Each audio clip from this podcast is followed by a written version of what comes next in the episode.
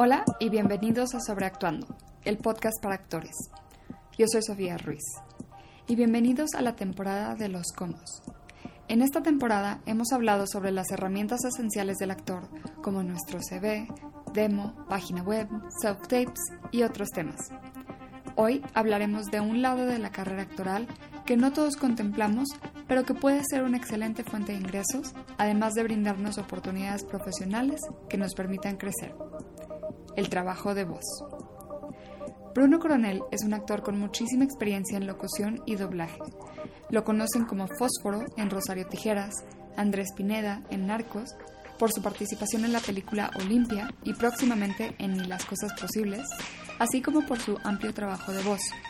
Entre sus personajes favoritos están Jaco en Dragon Ball Z, Taki en Your Name, Nier en Death Note y Nightcrawler en X-Men. Marce Carvajalino es una actriz y presentadora también con experiencia en voz. Comenzó haciendo doblaje en Colombia y continúa haciéndolo en la Ciudad de México, habiendo participado en el documental Immigration Nation, las películas El Irlandés, Hasta el Hueso, entre otras. La conocen por sus participaciones en múltiples obras de teatro, programas de televisión, cortometrajes y su monólogo Cajita de Cristal, el cual escribió. Escúchenos mientras hacen ejercicio, se preparan algo rico de comer o tomándose un café. Espero lo disfruten. Bruno, Marce, ¿cómo están? Muy bien, Sofía. Felices de estar acá contigo. Y bueno, igualmente, este, pues bueno, me gusta empezar el programa sabiendo un poquito de cómo el programa, es la primera vez que digo programa. Me gusta empezar el podcast eh, escuchando un poquito de cómo llegaron al medio y en este caso específicamente cómo llegaron a la actuación de voz. ¿Por qué no nos cuentas un poquito, Bruno? Bueno, pues yo empecé eh, de una manera muy chistosa. Yo era fan de un programa que se llama Visvirige de Canal 11. Eh, y yo a los ocho años, yo desde los dos años yo decía y decía y decía que yo quería eh, salir en la tele. Pero pues nadie de mi familia se dedicaba ni remotamente a esto, ¿no? O sea, ni siquiera técnicos o, o artistas en otro sentido, nada, nada, nada. Entonces a los ocho años yo hablaba muchísimo al programa al grado de que un día metí 200 llamadas así en un mes al, programa de Visvirige. Y entonces de ahí me, me, me, captaron y me invitaron a un casting para entrar a conducir al programa. Y pues yo fui el más feliz del mundo. Eh, entré a hacer el casting y me quedé y así empecé a los ocho años en este maravilloso mundo. Y yo siempre digo que estoy cumpliendo el sueño de mi vida. Lo amo. Después de empezar en Visvirige, que pues empecé haciendo como conductor de televisión y luego ya empecé ahí a hacer un montón de otras cosas en algún momento eh, conozco a una eh, persona muy especial que se llama Olga Donadío. Eh, ella es la voz de la mamá de Superman en Smallville. Y ella tiene una escuela de doblaje. Y entonces en una convención de cómics, yo, llegué a una convención de cómics por azares del destino. Yo iba ahí porque yo quería comprar materiales para dibujar y en esos lugares venden todo menos materiales para dibujar. Yo dije, ahí seguro, ¿no? Yo había ido a expos como de, como de la tecnología, de la Plaza de la Tecnología, cosas así. Yo dije, ahí voy a encontrar materiales, pues nada. Y entonces, eh, en ese momento estaba el rollo de la huelga de los Simpson y yo como, como siempre he sido muy interesado, yo tenía, tenía como 13 años. Y este, y entonces yo era muy interesado en las noticias. Entonces yo, yo sabía como que había pasado cosas y yo me dedicaba a hacer reportajes por mi cuenta para mí y los repartía en mi colonia. y entonces me encontré con esta Olga y yo dije, ah, no, pues ella debe saber qué onda con ese rollo, ¿no? Y entonces me puse a entrevistarla. Me dijo, bueno, ¿tú qué? ¿No? Y yo, no, pues yo soy este actor también y este hago tele y tal. Ah, ok, ¿y te gustaría hacer doblaje? Y yo, pues igual, sí, ¿por qué no? Y entonces me invitó a, a, una prueba a su escuela.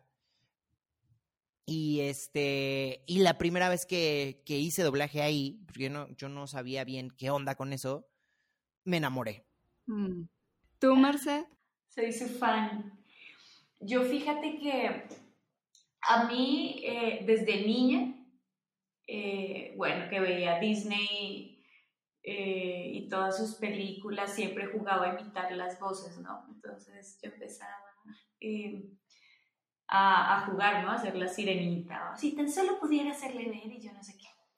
Luego entró a estudiar a la Academia de Artes Actuación Y estudiando en la Academia de Artes de Bogotá, eh, me encuentro con eh, una empresa que se llama Centauro, eh, donde me dicen como, no, pues acá damos voz, porque yo sí me puse a investigar porque era algo que me gustaba muchísimo. Y ahí fue que tomé como mi primer taller, hice como mis primeras participaciones, que todavía hago participación. Y al llegar a México, em, yo me acuerdo que yo estaba súper emocionada también porque yo decía, México es uno de los eh, pilares del doblaje, ¿no? O sea, pues todo, casi todo se hace ahí. Y justo conozco yo a, pues, a, Bruno y a un como convito a una gente del doblaje, y yo no, pues yo súper feliz y bueno. Eh, y hay algo que Bruno no sé si se acuerda, pero algo muy bonito, yo le dije a Bruno un día, lo conozco ya hace que seis años, siete años más, no sé.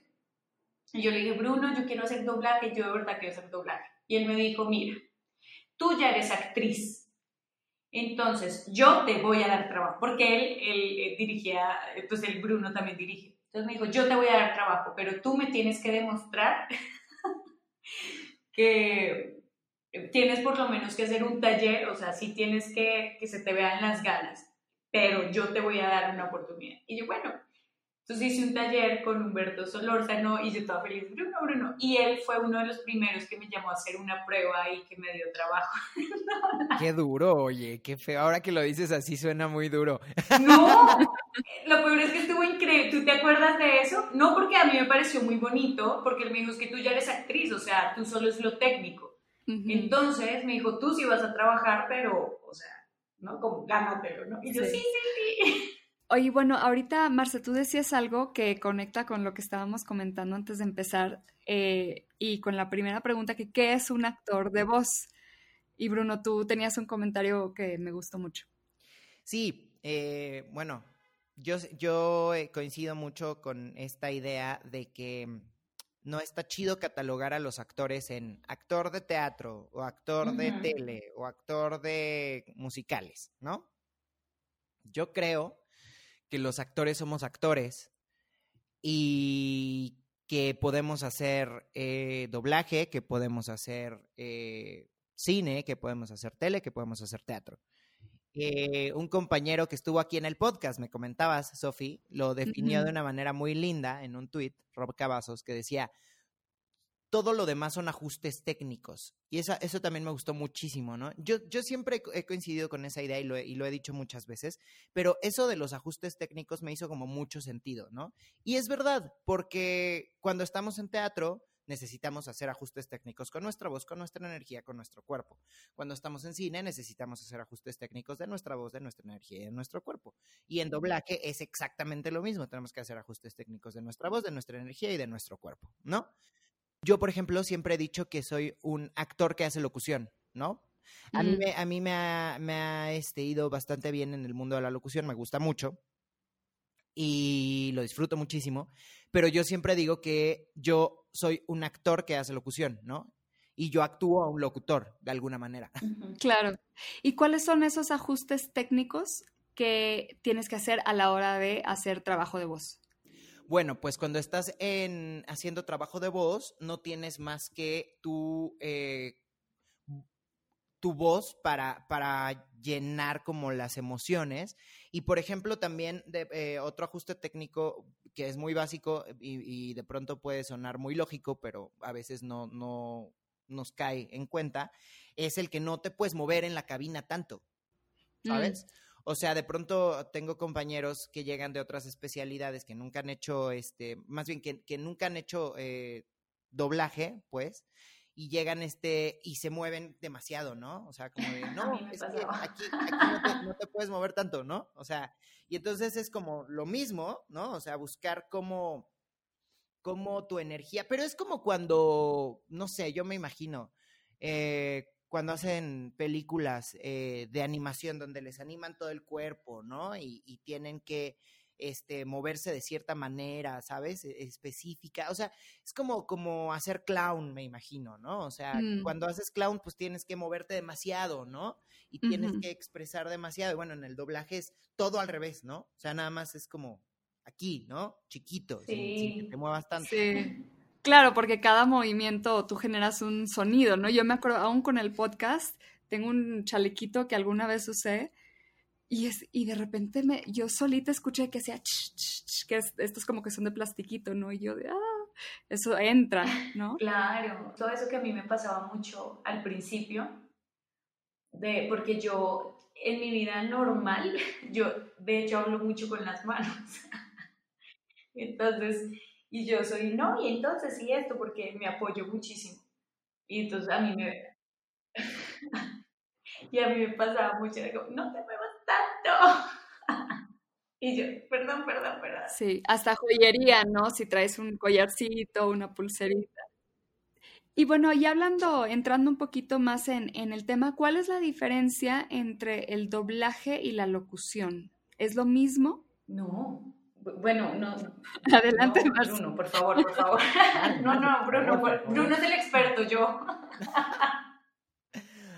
no, pues, eh, eh, mira, no sé si experto, pero pues sí, sí, ya puedo, eh, tengo un poquito de, de experiencia en eso, sí. Este, no, es totalmente diferente.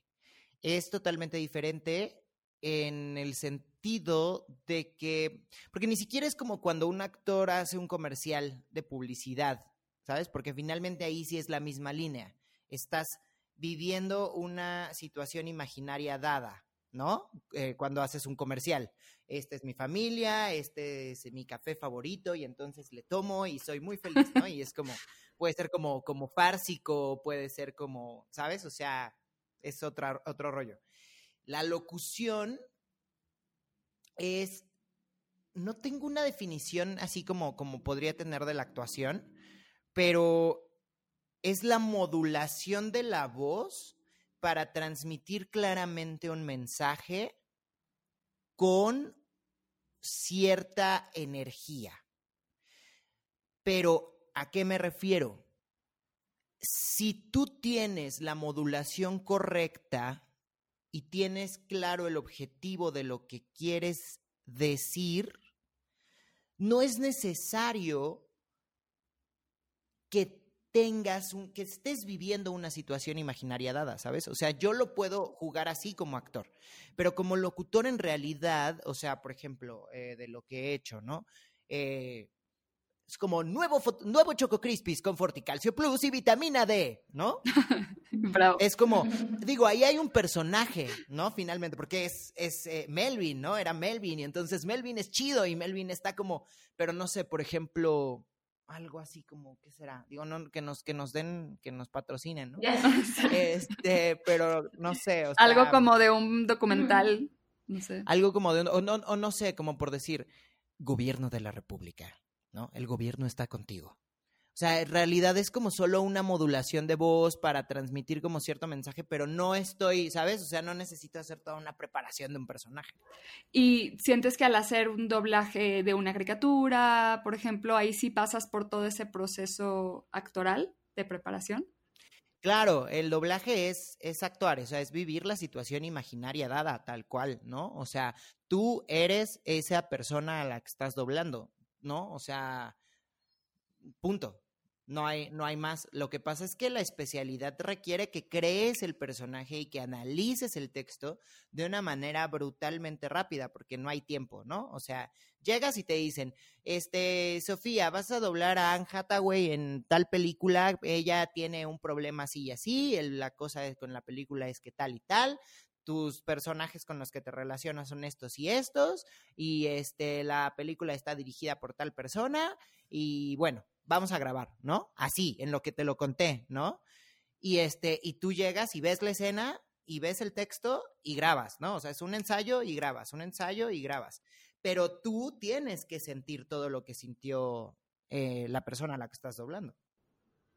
Y cómo, por ejemplo, Marta, ¿tú cómo sientes que es distinto el doblar una caricatura a una película con personas?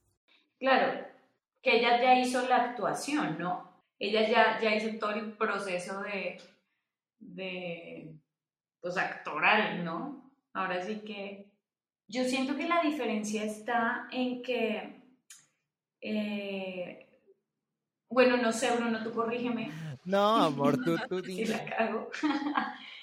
la caricatura yo siento que es más libre en propuesta. o sea, que sí, em, digamos que tienes una voz de referencia, pero es una cosa más libre porque justo es una caricatura y puedes jugar como muchísimo más y hacer más tu propuesta que a cuando es una persona, lo que decía ahorita, yo siento que es más, eh, ya tienes a la persona, o sea, ya tienes a alguien que lo está haciendo, tú te tienes que acoplar a esa interpretación.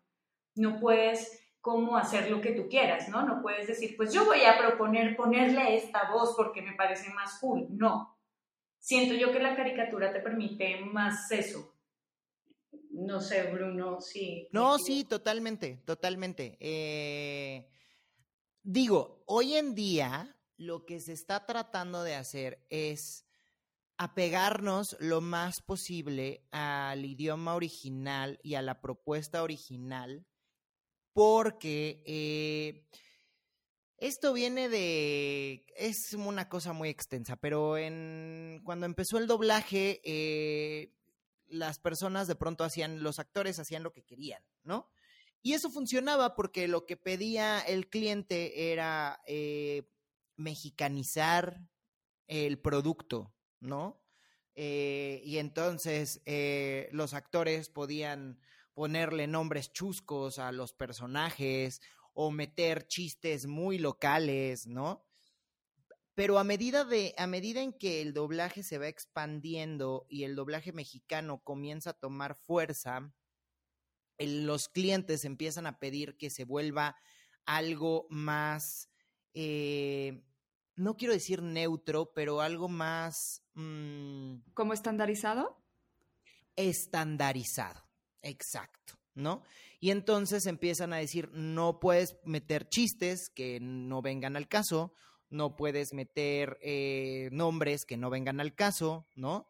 Eh, tienes que buscar palabras que sean, que signifiquen lo mismo en la mayor parte del mundo, ¿no? O sea, eh, torta, ¿no? Pues aquí no, o sea, una torta de jamón, pues qué asco en el resto de, de Latinoamérica, ¿no? Van a decir, guácala, güey, o sea, eso cómo, ¿no?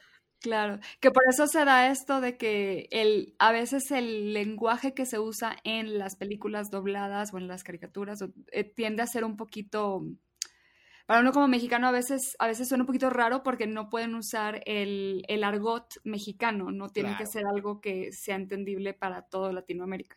Exacto, ¿no? O sea, pues si dices torta, pues seguramente vas a tener que decir un sándwich, ¿no? A menos de que sea una torta. O sea, también ahora, o sea, también eso depende del criterio del director.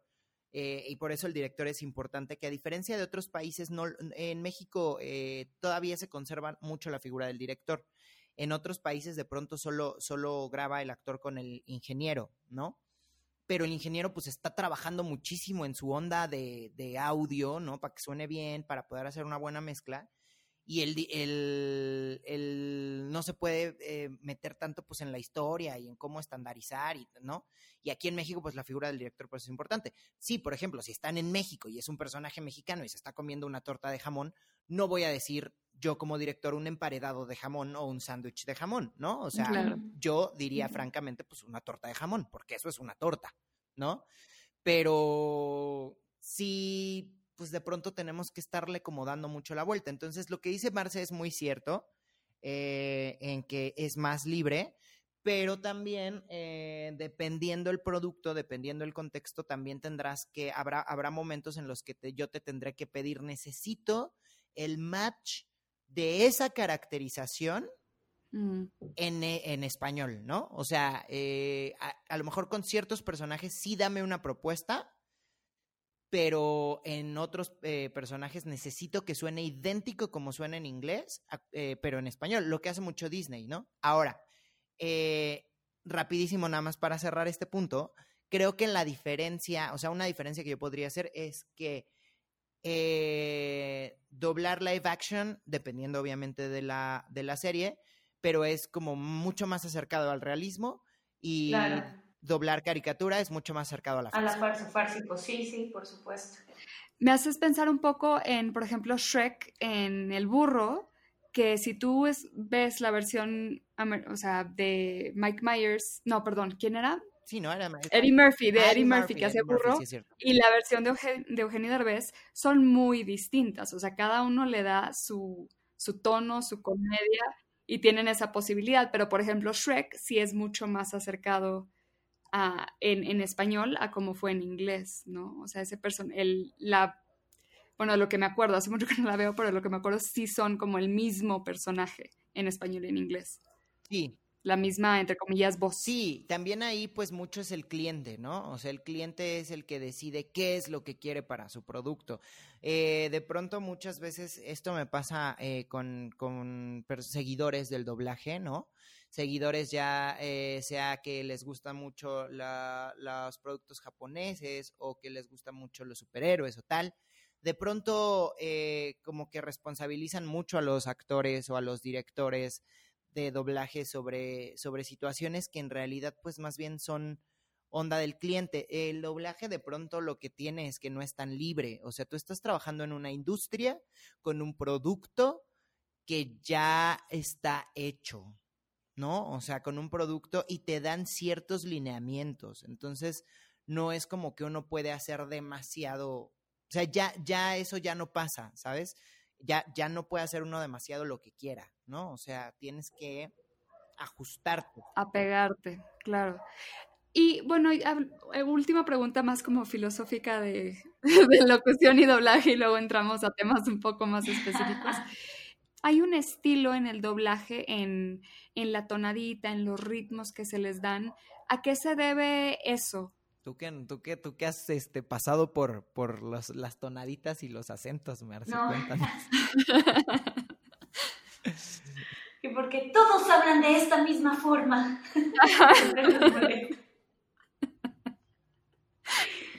Fíjate que no sé, eh, em, o sea, es como que por qué tienden a hacer esa tonadita. Sí, porque de lo que yo he visto es muy pareja esa tonadita, o sea, no cambia de proyecto a proyecto, tiende, tiende a ser muy similar el estilo, por eso le llamo como un estilito de, de hablar, ajá. Yo, yo alguna vez se lo, se lo he comentado, sí, a, algunos compañeros, o sea, como de, eh, como el acento doblaje. Ajá, ajá. Tiene, tiene que ver con la estandarización. O sea, lo que pasa es que nosotros tenemos un acento, ¿no? O sea, esta, esta cosa a mí me molesta muchísimo esto de decir el acento neutro, ¿no? Sí. Entonces, el acento neutro, ¿no? Y nos escuchas a ir los chilangos y todos estamos hablando así todo el tiempo, ¿no? A unos que más fresa, según, pero en realidad si oyes el fresa es el mismo que este, nada más que este, o sea, hacen unas pequeñas diferencias, pero eh, así habla, así nos oímos. O sea, lo que pregúntale a cualquier, eh, bueno, Marce, ¿no? O sea, ¿cómo nos imitan en, en otros países? Sí, totalmente. Danos, danos un acentito chilango, Marce. Mira, pues que. Mira nada más. Mira nada más lo que te estoy diciendo. ¿Viste? bueno, algo que, que, a mí me encanta, por ejemplo, de, del doblaje, o sea, hablan muy bien. O sea, a mí me da risa y de verdad es algo con lo que siempre bromeo con, como con mis amigos del doblaje y es que todos, tú platicas con ellos normalmente y casi siempre te saludan, ¿qué onda? ¿Cómo estás?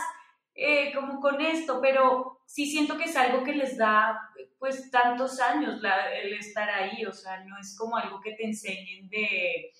Y entonces te vas a parar y vas a hablar así. No, o sea, siento que eh, pues no sé, pues es hablar bien, es todo el tema de la pronunciación, es, eh, se tiene que entender y el que tú incorpores todo esto, ¿no? De, ok, se tiene que entender, o sea, tiene que ser, eh, no me puedo escuchar obviamente chilango, tengo que pronunciar todo, tengo que traducirlo perfectamente automáticamente te va haciendo esta tonadita que tú, ¿no? Me encanta. Pero es, sí, ¿no? O sea, a, mí, por ejemplo, Humberto me ponía un ejercicio que era como, siempre lee en voz alta, súper lento, como si fueras un robot, y pronuncia cada pala, ¿no? Entonces yo ahí me tienes, ta, ta, ta. Entonces, obviamente, cuando yo llego, primero pues tienes que hacer match con el ritmo que lleva el personaje, ¿no? A ese ritmo, súmale que todo se tiene que escuchar cada palabra. Entonces, siento que de ahí es, o sea, automáticamente pues ya tienes esa tonadita de doblaje. Y casi todos, em, pues los que se dedican a esto, de verdad pronuncian y hablan y tienen un tono similar por lo mismo. Yo creo que no he escuchado a alguien de doblaje, ¿no? Eh, del medio que me hable así arrastrado, que me, o sea, jamás, jamás, porque desarrollan una forma o, bueno.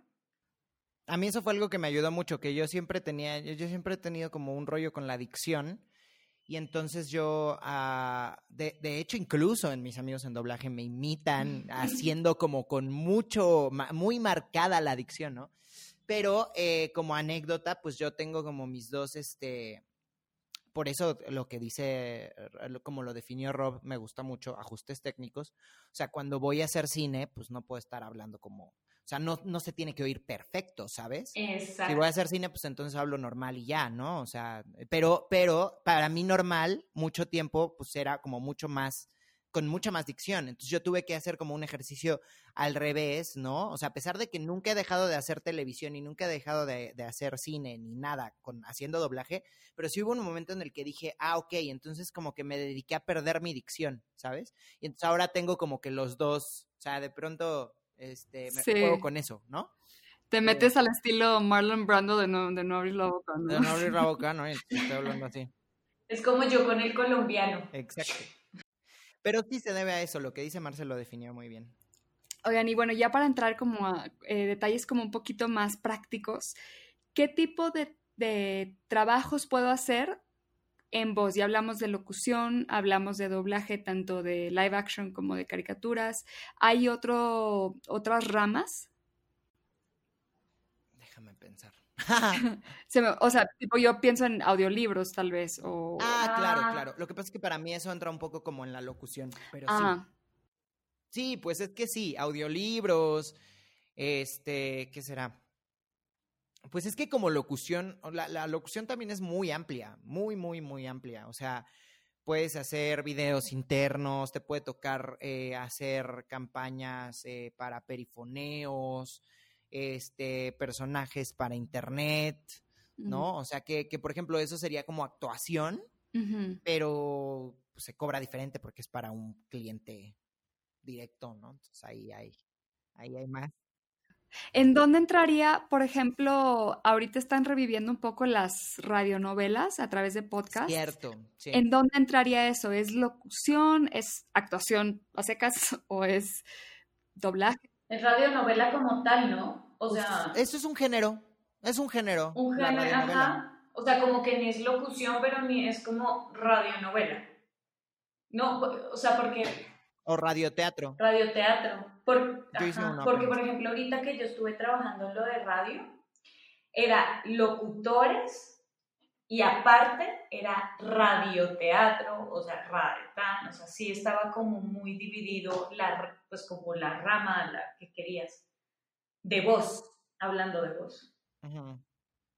Yo acabo de hacer, yo tengo dos proyectos, perdón, ahí ya me voy a poner aquí a promocionar, pero yo tengo dos proyectos que se estrenan eh, pronto. Uno que se llama Cabeza de Pez, donde yo era el único eh, actor que tenía experiencia en doblaje. Eh, todos los demás eran compañeros que nunca han hecho doblaje y este y se grabó en un estudio de locución donde justo yo he grabado campañas de, de, locución de varias cosas, ¿no? Entonces es como una cosa ahí extraña, pero yo digo que, que el, eso entra totalmente en el rubro de la actuación. ¿No? Ahora, ¿cuál es la diferencia con el doblaje? Mucha, porque no tienes que ir a un ritmo específico, porque no tienes que hacer un match de un tono de voz similar al de alguien más, porque puedes hablar con tu propio acento o con acento de la región, ¿no?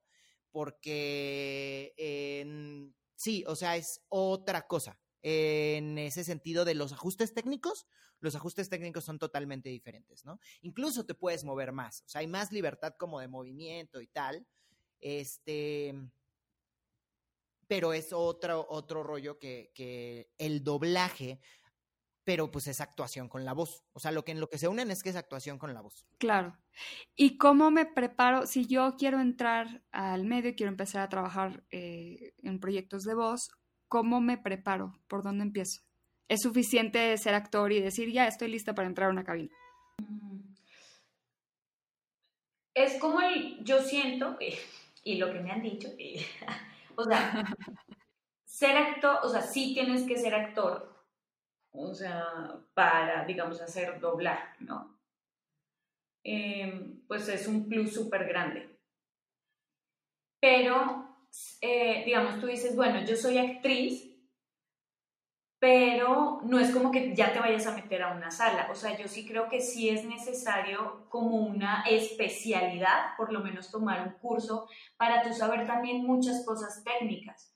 O sea, tienes que saber ritmo, tienes que saber qué es un loop, tienes que saber el timing, o sea, tienes que saber todo que, pues sí eres actor y, y obviamente se te va a facilitar la interpretación y la intención y todo, pero pues es, como toda una especialidad, ¿no? O sea, sí tienes que saber cómo funciona una cabina, el ingeniero, cómo hablar con él, o sea, es una rama más, ¿no? Y la locución, siento yo que, que pues también tienes que, que, estudiar o hacer un curso anexo de según lo que quieres, si eres locutor comercial o, o en qué te quieres enfocar, o sea, siento que sí, sí ya tienes tu carrera y dices, soy actor, pero quiero irme por esta rama del doblaje. Ah, ok, entonces para irme por esta rama, ya soy actor, ¿qué necesito para entrar a cabina? Un curso que me enseñe lo que es un ritmo, lo que no sé qué, y ahora experiencia, o sea, porque también el doblaje es de horas vuelo, o sea, de que yo siento que, que es de estar y estar y estar, entonces tienes que hacer y hacer y hacer y hacer para que medianamente ya lleves un buen ritmo como, como actor de doblaje. Sí. Totalmente de acuerdo con lo que dijo Marce. Sí, o sea, hay escuelas, por ejemplo, la Universidad de Londres, en la licenciatura de arte dramático, les da a sus alumnos un módulo de doblaje durante un semestre. Antes eso se estilaba. Eh, a mí me parece que debería de seguirlo haciendo eh, las universidades públicas y privadas porque el doblaje es una fuente de trabajo para los actores que de pronto no se toma mucho en cuenta. Y yo te puedo decir que no es la, mejor pagada, ¿no? No es el lugar donde te vas a, a, mm, lo mejor no es el sueño de muchos actores, ¿no? Eh, yo tengo compañeros que, que, dicen, no, a mí que me doblen, ¿no? O sea, yo no quiero yo no quiero doblar a alguien, yo quiero que me doblen a mí, no, no, no quiero ponerle voz a nadie. Y es muy válido, pero yo te puedo decir que en esta pandemia, por ejemplo, el doblaje no se detuvo. Sí. El doblaje no se detuvo más que tres semanas. Mm. Entonces, eh, a lo mejor no todos tenemos muchísimo trabajo porque, bueno, hay que adaptarse y lo que tú quieras. Ahora estamos grabando desde casa, pero yo pienso en mis compañeros y digo, oye, este, ¿cuántas personas no podrían eh, estar haciendo doblaje eh, en este momento, ¿no? Entonces, sí, me parece importante. Y sí, justo como dice Marce, ¿no? Tomar un curso, o sea, así como tomamos eh, talleres para actuación en cine o para actuación en tele, ¿no? O sea, es una rama más. Es igualito he platicado con varios directores y agradecen muchísimo que seas actor, o sea, es como, eres actor, gracias, ¿no? O sea, ya tienes el 80%, o sea, lo que te falta es más técnico y horas vuelo que otra cosa. Y de hecho, algunas escuelas de, de, pues, de doblaje para gente que no ha hecho nunca actuación, intro, y, eh, meten pues en sus clases actuación, porque es que sí tienes que ser actor, o sea, sí. Claro. Justo hablando, Bruno, aquí mencionas algo muy importante de, pues, este cambio a grabar en casa, ¿no? ¿Qué necesito? Digamos que ya soy actor de voz y, pues no estaba preparado para grabar en casa. ¿Qué necesito en cuanto a equipo, en cuanto a preparación tal vez de un cuarto? Sí. ¿Cómo le hago? Em, no soy eh, experto en ingeniería, pero obviamente tengo conocimiento de, de cosas. Eh, si necesitas un, un espacio en el que entre el menos ruido posible en la casa, ¿no? Eh, sobre todo un espacio tal vez en el que puedas meterte tú a grabar, ¿sabes? O sea, por ejemplo, en la casa, eh, realmente descubrimos que teníamos una cabina como tal, por decirlo así, porque es, un, es el closet, ¿no? Entonces, ¿qué pasó con el closet? Pues quitas el tubo de la ropa y ¿qué es eso? Pues es un cubo de madera, el piso es de duela, arriba están las, eh, están cobijas, porque en el piso de arriba del, del, closet, pues está todo, toda la, la ropa de, de, cama, ¿no? Y bueno, tuvimos que adaptar eh, mi, mi roomie, que también es, es, mi mejor amigo y es eh, actor también de, es actor y también hace doblaje, tuvo que quitar toda su ropa, pasarla a otro lugar. Y entonces ahí nos metemos literal, o sea, tenemos este micrófono que tengo aquí, ¿no? Y metemos la compu y entonces ahí, ahí grabamos. Eso funciona muy bien eh, porque pues no hay eh, tanto ruido, no se mete el ruido de la calle. Eh, de pronto eh, lo que he visto es que es complicado encontrar ese tipo de espacios en la casa. Eh, hay forma de, si te quieres ver muy pro, ¿no? Pues puedes eh, construir una cabina, puedes eh, construir una, comprar una cabina prefabricada que están alrededor de 60 mil pesos. Órale. Y que ahorita las están promocionando mucho, eso es el negocio, o sea, que la venden ya portátil, ¿no? Y te la arman ahí en tu casa. Están buenísimas. Yo acabo de ver un video y dije, wow, quiero eso. Las que yo les, las que yo les digo son de una marca eh, muy específica que se llama eh, Whisper Room. Yo no sé, yo meto goles y goles, pero está bien para que la gente sepa, ¿no? Sí. Eh, es eh, una, una, marca muy específica que es como la que se utiliza en, en varios estudios y el este y la cabina más barata está como en 60 mil pesos, pero hay otras opciones más económicas, ¿no? Que puede ser como hacer tú tu propia cabina. Tengo un amigo, compañero, que creo que hizo una igual como por 30 mil pesos.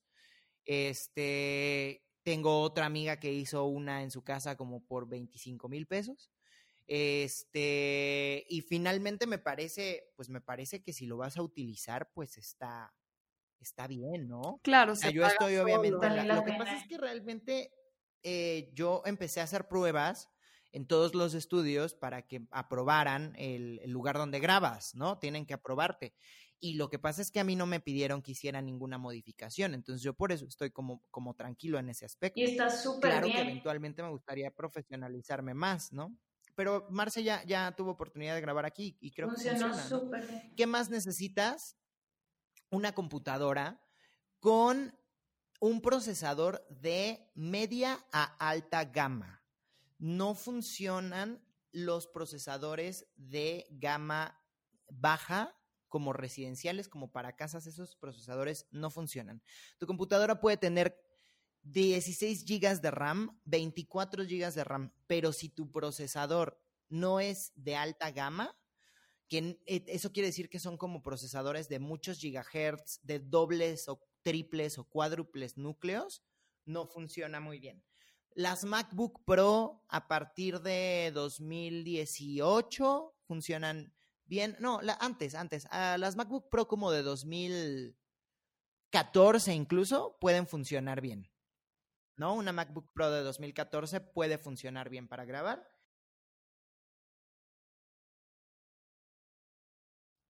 se debe a la al, al- es mira eh, tampoco soy experto en informática pero yo me imagino que debe ser porque el más que la memoria porque la memoria RAM es la que se utiliza como de manera inmediata hasta donde yo sé no o sea es como la que va utilizando tu, tu computadora para, para seguir las tareas.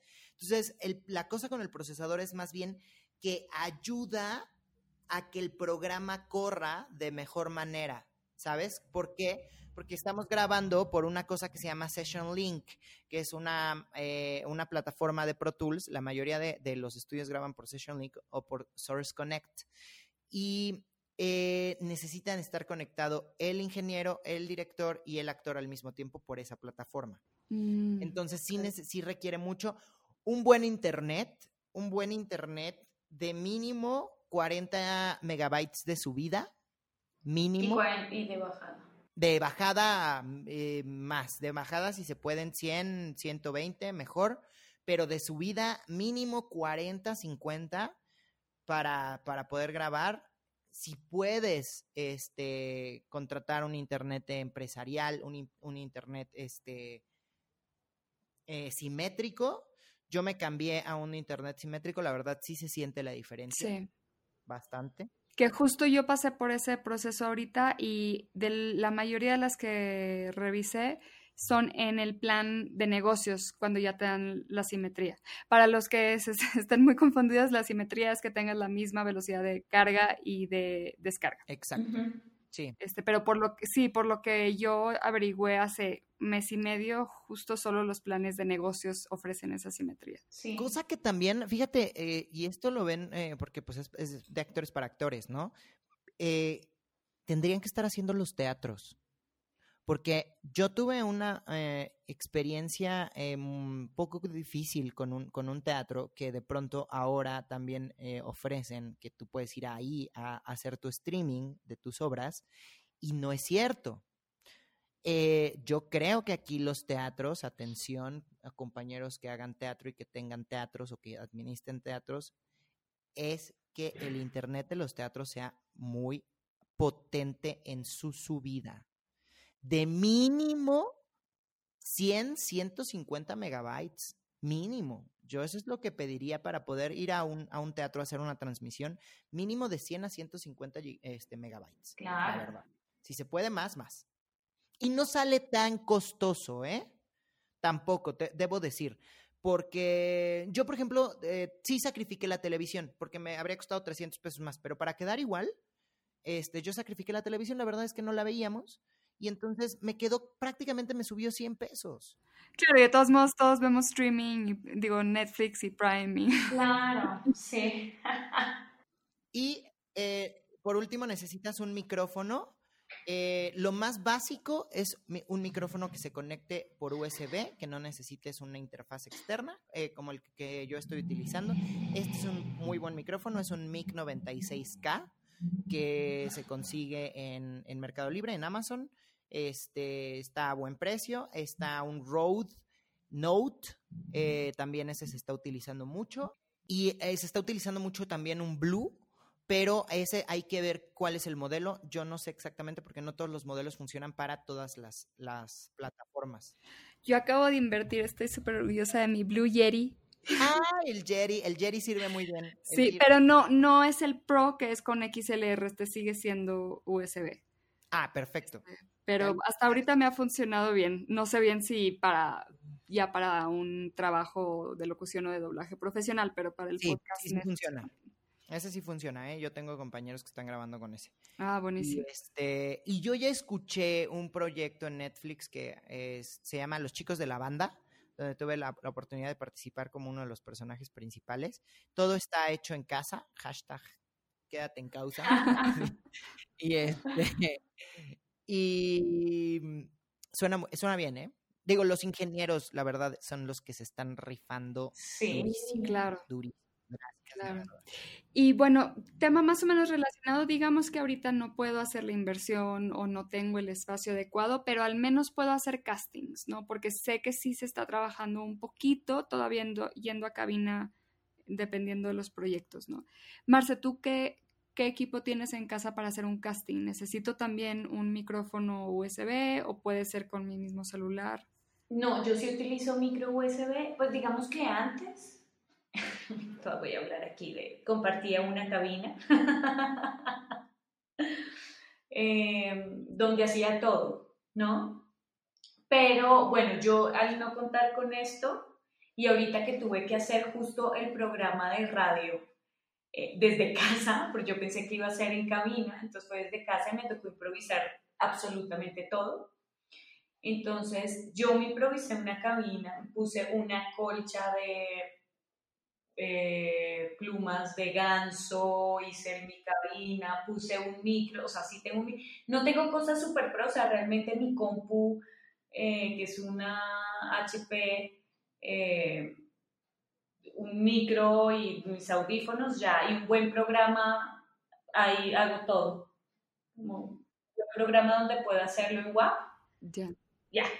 Buenísimo. Que también hay buenos por para el celular, tiene también cosas buenas, ¿no? Dependiendo. Sí, de pronto, ¿no? Digamos, para un casting de locución lo puedes hacer desde el Sí, de pronto si tienes un celular de gama media o, mm, la verdad no es este por, por hacer promoción, pero a, mí me gustan mucho los, los iPhone, cómo suenan en las notas de voz. Ah, sí. O sea, la nota de voz del iPhone me parece muy, muy buena. Y si tienes un iPhone con ese, en, te metes a un, a tu coche o a tu closet, este, y ahí haces tu, tu, casting en la nota de voz del iPhone y lo mandas, ¿eh? Sin ningún problema. dos almohaditas.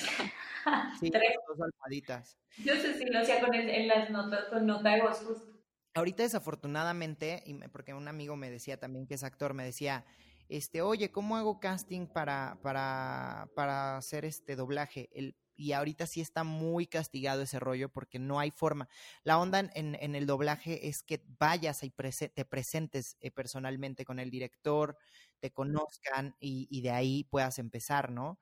Eh, la realidad es que en este momento está muy castigado por eso, porque no hay manera de ir a las empresas, ¿no? Y no va a haber en un rato.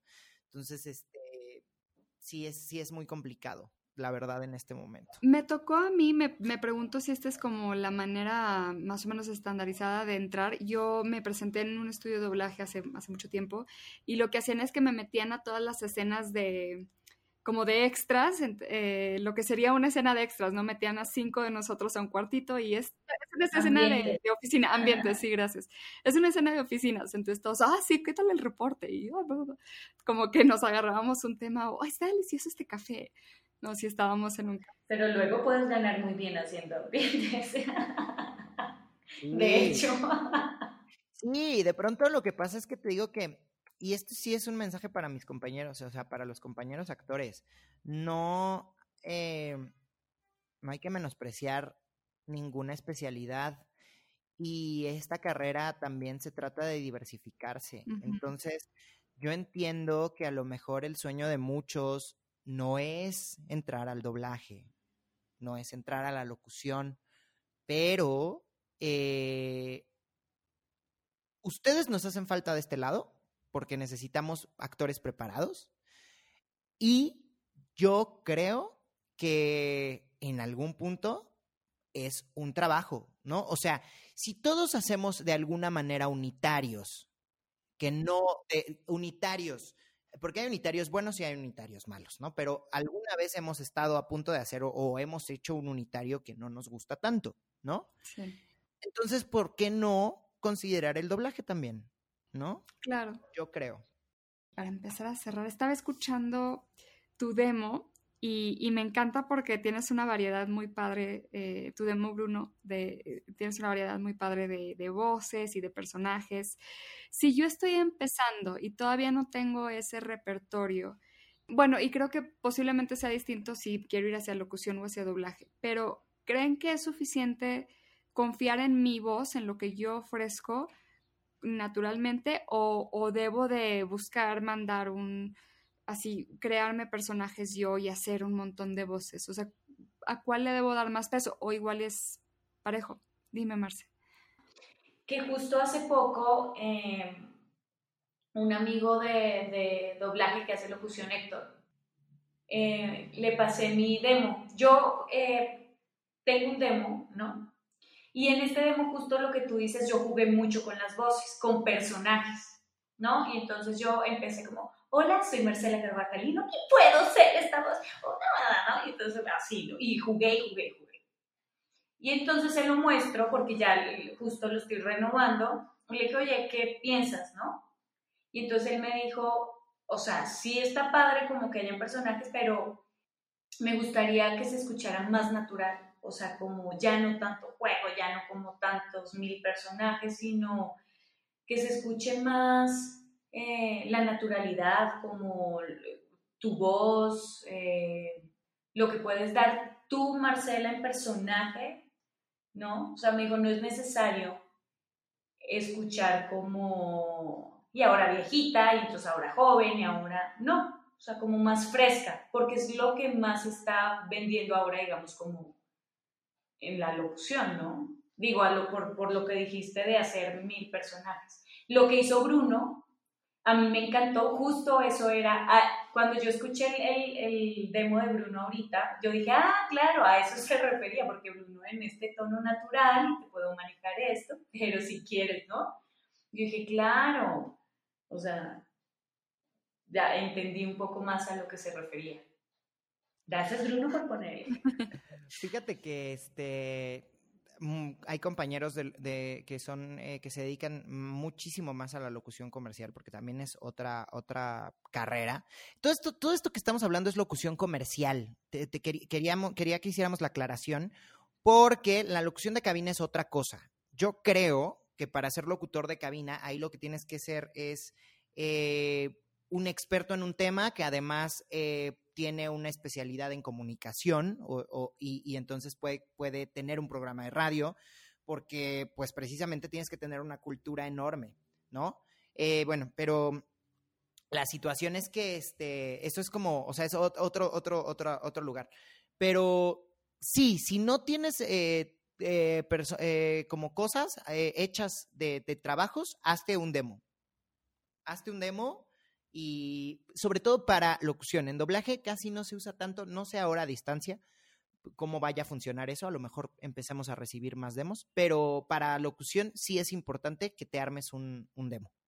Entonces, eh, me agarro un textito, no sé, agarro un libro y leo un parrafito o ¿Cómo recomendarías que, que, haga, que construya esta? Hay varias, hay varias formas, ¿no? O sea, te puedes ir como por el lado eh, profesional o te puedes ir por el lado eh, más eh, creativo a tu manera.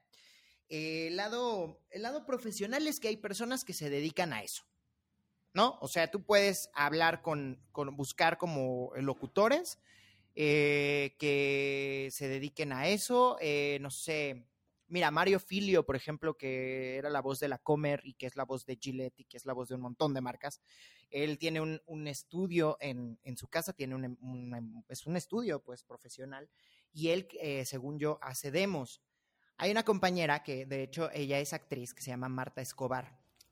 Y ella eh, le gustó la locución porque encontró un gran negocio ahí, le empezó a ir muy bien y ella ha desarrollado como muchos cursos y tal, y ella se dedica a hacer demos de voz.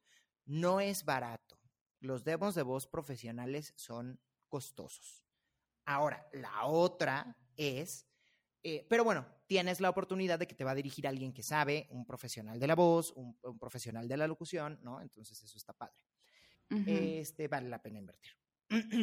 la otra es más que textos, yo diría comerciales, ¿no? Y ahí puedes jugar a cambiar marcas o a dejar marcas. Yo le acabo de ayudar a un compañero a hacer uno y decidimos dejar este dejar los nombres de las marcas, ¿no? O sea, como si él hubiera hecho los comerciales, tal cual, ¿no? Y le ha funcionado, le han empezado a llegar castings, entonces, pues eso, eso también puede ser, ¿no? Escuchar demos, hay demos de locución de pronto en, en, en YouTube, eh, de pronto hay páginas de locutores y te metes como a las, agencias de locución, aparecen y de pronto ahí puedes escuchar nuestros demos y de ahí te puedes... Perdón, Marce. No, que digo que, que, eso, que en doblaje es muy raro que te pidan un demo, pero por ejemplo ahorita en pandemia una de las empresas me dijo, mándame un audio de voz, hablándome de cualquier cosa, eh, presentándote, o sea, diciéndome tu rango de voz, porque se los vamos a pasar a todos los directores para que escuchen eh, como un sample. Exacto. Va.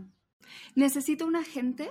No, pero sí necesitas entrar eh, a castineras. Ok. Agencias de casting de locución. Eh, las más importantes y las más eh, confiables están locutores.com de Cónico Troncoso, Voces RMR de Mónica Reyes, Carlos Ortega, que se llama Decibel su agencia, Bomberazo de Alex Ortega, Aqua Sound, eh, que hace como castings eh, más bien en inglés. Y este, bueno, hay, hay, varias otras, esas son las que se me vienen ahorita a la mente, pero sí, necesitas que ellos te conozcan, necesitas mandarles tu demo, necesitas presentarte, decirles quién eres, qué haces, por qué estás aquí, qué quieres. Y, este, y ellos eventualmente te empezarán a mandar castings. Ellos se encargan de cobrar por ti te cobran a ti una comisión. No es como en el mundo de eh, la publicidad eh, de imagen, en donde le pagan a la agencia una cuota aparte. Aquí tú tienes que pagar de tu presupuesto una cuota a la agencia. ¿Cuánto es el estándar del porcentaje? 15%. 15, ok. 15%, a veces 20. Dependiendo también eh, la agencia, por ejemplo, creo que en Aquasound es el 20, pero también porque el tipo de proyectos que llevan son eh, proyectos en dólares, este, para cosas, eh, sí es más alto, ¿no? El, Entonces, y es más rollo también la cobranza y tal, entonces yo creo que por eso es más alto. Ok, y no hay como exclusividad, o sea, yo me puedo ir a, reportar con todos como me reporto a castineras de... Elvira Richards y a Talia, sí, totalmente. Ah, Totalmente, solo no hagas un casting dos veces, como aquí, como en, ¿sabes? O sea, si Voces MR te manda un casting y Carlos Ortega te manda el mismo, lo haces con el primero que te lo mandó. ¿No? Y al otro le dices, oye, sabes que ya me lo mandaron claro, sí, como respetar a tu booker, ¿no? Si, si te manda alguien, no sé, Samsung y alguien más te manda Samsung, pues vas con el primero que te lo mandó y ese es el nombre que pones. Tal cual. Sí, sí, sí, tal cual. Ellos se encargan de enviarlo a los clientes, ¿no? Tú se los mandas a sus correos y ellos lo mandan a los clientes. Va. Oye, una última pregunta que se me hace súper importante para los que vamos empezando en esto es, ¿hay algún tabulador de de precios, o sea, de, lo que nos deben pagar dependiendo del tipo de trabajo que hagamos? Sí, sí hay un tabulador. Lo ideal yo creo que es eh, acercarte con un compañero que haga locución eh, comercial. No me gustaría, eh, porque esto es como también para todo el público, y digo, no porque todo el público no se merezca saberlo, pero sí se me hace un poquito como como más íntimo, ¿no? Pero sí, yo te recomendaría buscar a un compañero que se dedique a eso, ¿no? Y preguntarle porque sí hay tabuladores, ¿no? Y eh, son altos. Los tabuladores en la locución son altos y depende de todos nosotros que así se queden. Los tabuladores de comerciales de imagen son indignantes. Yo así lo digo con todas sus, letras. Me parece indigna la manera en la que se están pagando los comerciales de imagen. He visto comerciales de imagen pagarse en 10 mil pesos para seis meses. Eso no pasa en locución. No te, no te voy a decir que es muchísimo más, pero, pero no, es, no es esa cantidad de dinero y además en una grabación de locución puede durar cinco horas. Pero en imagen estamos hablando de 12, 15, 24 horas de trabajo. Sin, eh, además, sin este sindicato, o sea, ni siquiera te tienen que dar un camper adecuado, ni siquiera te tienen que dar un corte a comer. Es terrible, terrible. Digo, yo voy a sonar como en mis tiempos, pero yo me acuerdo que de pronto sí, eh, yo, yo llegué a ver comerciales de imagen muy bien pagados, ¿no?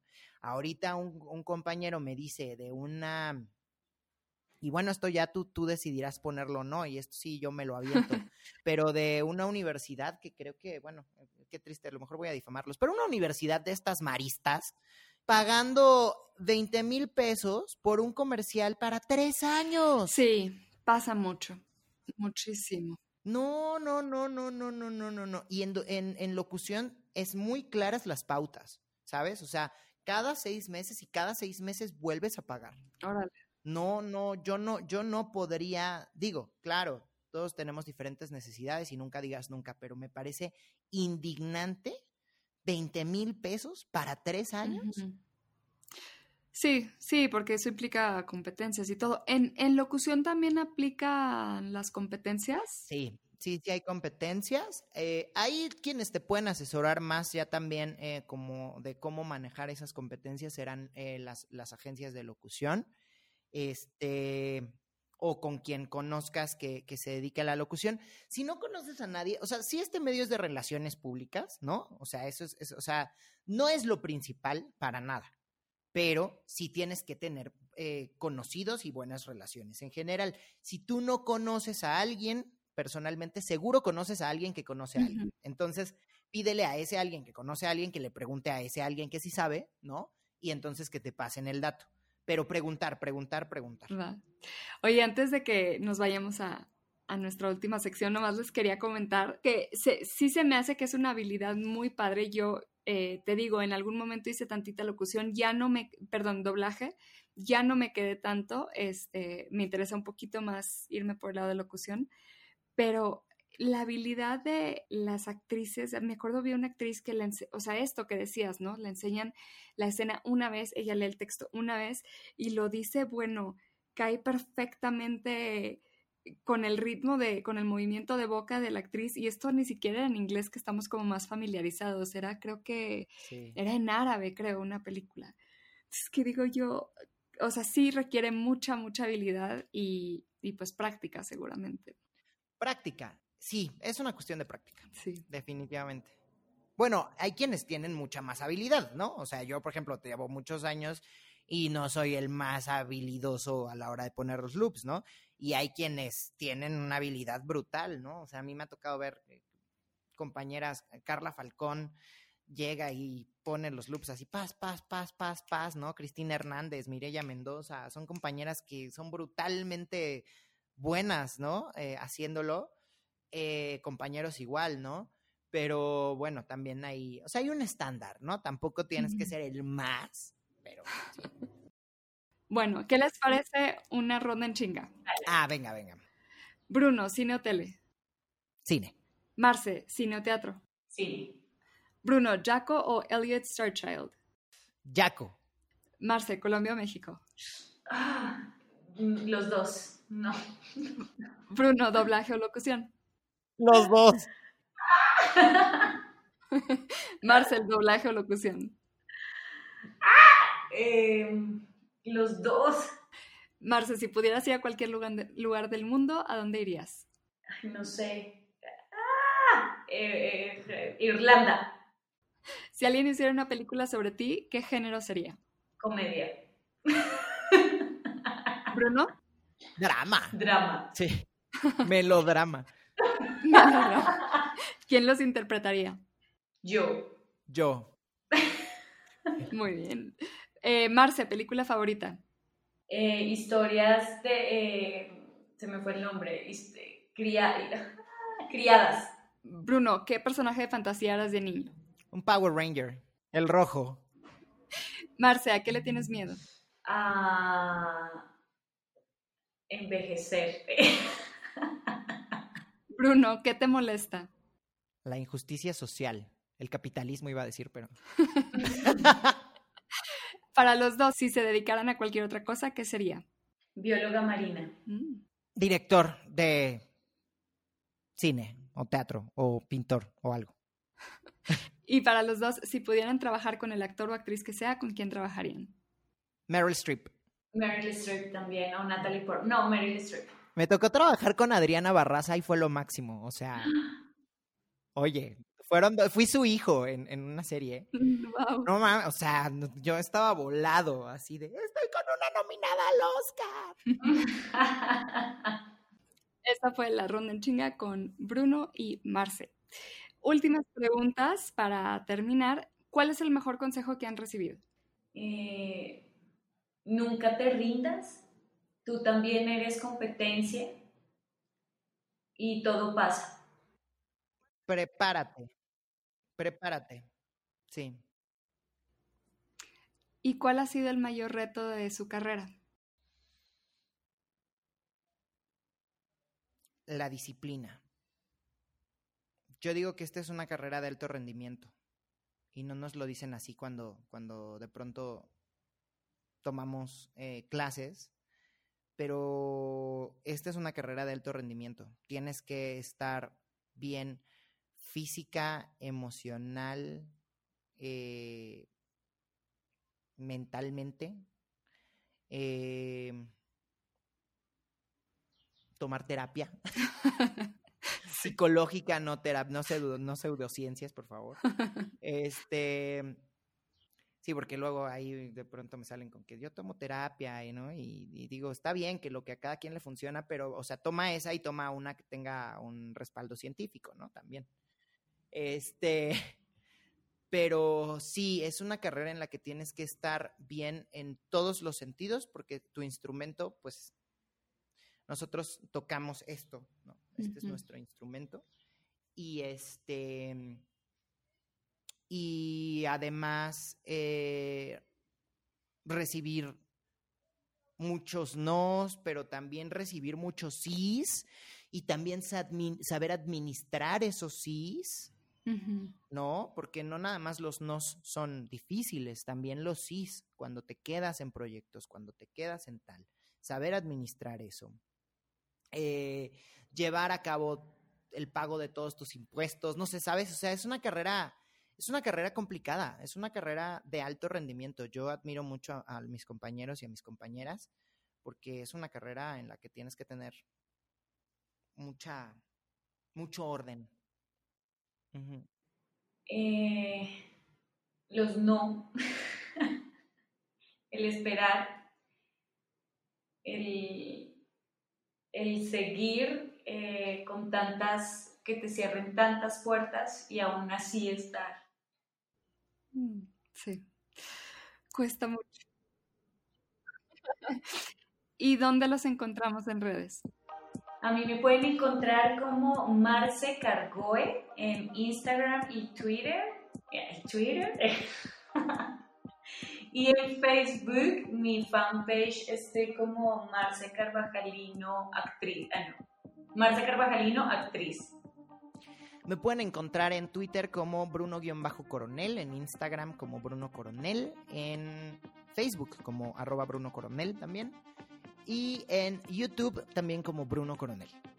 Yo quiero hacer rapidísimo un comercial si se puede, si da tiempo. Claro. Eh, soy, estoy en la, haciendo un voluntariado en la Asociación Nacional de Actores, en la Comisión Juvenil. Y todos los últimos lunes de cada mes tenemos un programa que se llama Sobreviviendo a la Actuación, en donde invitamos a actores, este, o a más bien eh, artistas escénicos de trayectoria, a que nos cuenten cómo sobrevivir a este bonito medio. Qué padre. Entonces, este, el último, la última persona que tuvimos fue Margarita Sanz, pero ha estado con nosotros Daniel Jiménez Cacho, Luisa Huertas, este, bueno, eh, Roberto Sosa, todos, todos han sido increíbles. Entonces, pues ahí los esperamos por el Facebook de Landa. Es totalmente gratis. Qué padre. ¿Y podemos ver los que ya pasaron ahí? No, porque mm. los estábamos haciendo en vivo en el teatro. Era como lo importante, era como que, que, asistieran al teatro, pero luego con la pandemia, pues ahora los tenemos que hacer así. Va. Pues muchísimas gracias, Bruno, Marce. Sofi, gracias por la invitación. Bruno, tú sabes que te admiro, te quiero y soy tu fan. No, y te adoro, yo también te admiro muchísimo. No, y gracias por, invitarme a este espacio tan maravilloso. Sofía, muchísimas gracias a ti, de verdad, por el espacio, eh, por este esfuerzo, que venga algo muy, muy padre para ti, para todos. Este, y está muy, muy interesante esto, porque yo creo que eh, la retroalimentación entre los compañeros es muy, muy buena. No, muchísimas gracias. Besitos y a todos. Gracias. Bye. Muchas gracias por escuchar. En lo personal, aprendí muchísimo platicando con Bruno y Marce. El trabajo de voz ofrece un mundo de posibilidades para los actores y creo que sin importar en qué fase estemos en nuestras carreras, siempre será una buena avenida para explorar. Espero se sientan inspirados a darse un clavado en la locución y el doblaje. Si les gusta el podcast, les invito a que se suscriban en donde sea que escuchen sus podcasts. Si tienen un minutito, compartan el pod y déjenos una reseña con 5 estrellas en iTunes. Eso nos ayuda a que más gente nos descubra. En las notas del show encontrarán el link para que puedan hacer la reseña independientemente de la plataforma en la que escuchen. Si quieren una dosis de inspiración actoral semanal, sigan el podcast en Instagram y Facebook como Sobreactuando Pod o síganme a mí como Sofía Ruiz Actor. Espero hayan disfrutado este capítulo. Que tengan un hermoso día. Esta es una producción de Flower House Films. Las opiniones expresadas en este episodio son responsabilidad de los entrevistados y no representan las opiniones de la entrevistadora o del podcast.